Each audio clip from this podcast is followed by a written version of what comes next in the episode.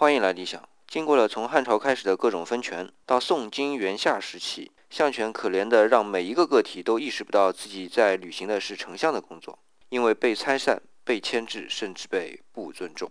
然而，至少这些聚合在一起，还能被称之为相权。但到了明朝，一个牛人终于把这些权力重新又集中了起来，不过不叫相权了，而都归于了皇权。这个牛人恐怕我不说你也知道，那就是朱元璋。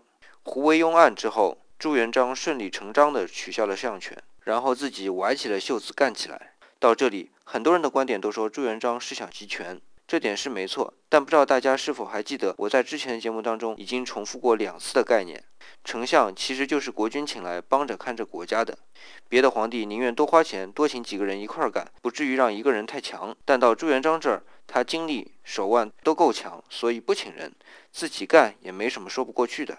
说到底。他只是选择了最适合自己的方式罢了。